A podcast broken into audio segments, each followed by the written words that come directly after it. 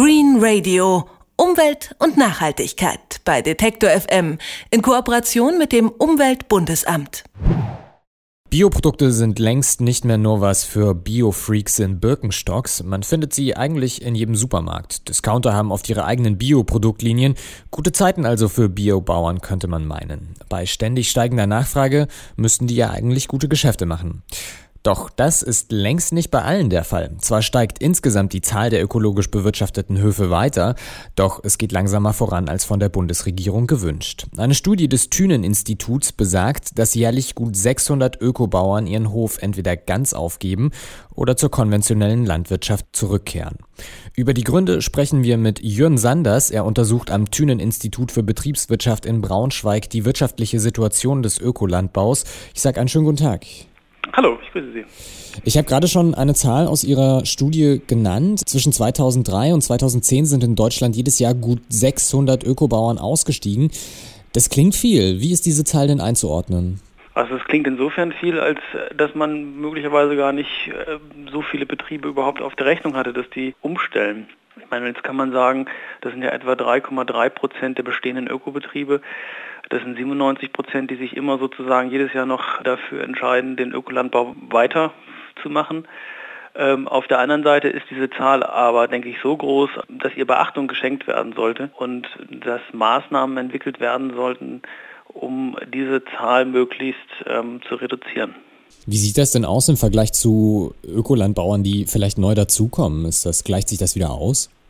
Naja, da ja die Anzahl der Ökobetriebe in den letzten Jahren immer noch weiter gestiegen ist in Deutschland, ist sozusagen das immer noch mehr umstellen als rückumstellen.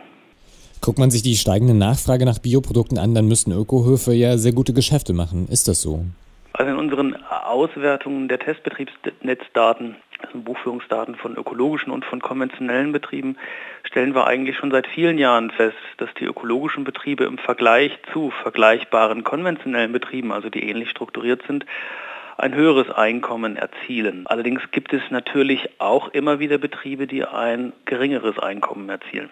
Aber im Durchschnitt kann man sicherlich sagen, ist der ökologische Landbau für viele Betriebe nach wie vor noch eine wirtschaftlich interessante Alternative, gleichwohl man natürlich auch sagen muss, dass es heute auch andere Alternativen gibt, die möglicherweise noch finanziell attraktiver sind. Warum geben denn so viele Ökolandwirte auf? Ich denke, es gibt da nicht den einen Grund. Es gibt, äh, das ist teilweise sehr betriebsindividuell und es kommt dann sehr stark auf die konkrete Situation drauf an. Ich denke, bei vielen es, äh, sind ökonomische Aspekte, die mit hineinspielen. Das heißt, wo man mit der Einkommenssituation nicht zufrieden ist oder wo man ähm, meint, mit einer anderen Betriebsstrategie ein höheres Einkommen zu erzielen. Die Rahmenbedingungen ändern sich, auch die Richtlinien ändern sich und das ist, denke ich, ein zweiter wichtiger Grund, dass Betriebe dann Schwierigkeiten haben, bestimmte Richtlinienänderungen auf ihren Betrieben umzusetzen. Dritter Aspekt mein, kann auch die Ökokontrolle sein dass sich hier die Betriebe irgendwie vielleicht möglicherweise gegängelt fühlen. Aber darüber hinaus gibt es eben auch noch sehr, sehr viele betriebsspezifische Aspekte, die bei dieser Entscheidung eine Rolle spielen. Und irgendwann gibt es dann einen Auslöser und man sagt, jetzt stelle ich dann wieder rückum auf eine konventionelle Bewirtschaftung. Wie sieht es aus mit der Konkurrenz aus dem Ausland? Macht die uns auch zu schaffen? Ich denke, das hängt sehr stark von den Produkten ab. Wir haben jetzt gerade ein Projekt, wo wir das für den Ackerbau untersuchen. Allerdings haben wir da noch keine jetzt detaillierten Ergebnisse vorliegen. Aber man kann sicherlich konstatieren, dass der Import je nach Produktgruppe teilweise schon sehr, sehr erheblich ist. Mittlerweile gibt es ja Bioprodukte recht günstig beim Discounter. Sind die Preise für die deutschen Ökoerzeugnisse zu niedrig? Das ist natürlich eine eher politische Frage, ob man einen Preis als zu niedrig oder als auch angemessen erachtet. In einer Marktwirtschaft gibt es Angebot und Nachfrage. Es ist so, dass zu einem bestimmten Preis immer noch ausreichend Betriebe Produkte produzieren und anbieten. Gleichwohl ist es auch richtig, dass ein großer Teil der Betriebe eigentlich diesen Preis oder zu diesem Preis nur deshalb produzieren kann, weil die Betriebe auf der anderen Seite natürlich Subventionen bekommen. Die Bundesregierung möchte ja erreichen, dass 20 Prozent aller Äcker in Deutschland ökologisch bewirtschaftet werden. Ist das ein realistisches Ziel?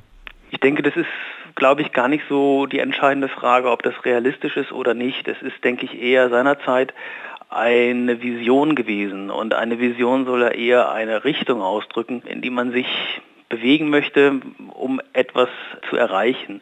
Und in diesem Zusammenhang, denke ich, war das Ziel, 20 Prozent mal auszugeben, denke ich, eine politische Entscheidung, die angesichts der gestiegenen Bedeutung des ökologischen Landbaus im Rahmen der Agrarpolitik ähm, durchaus nachzuvollziehen ist.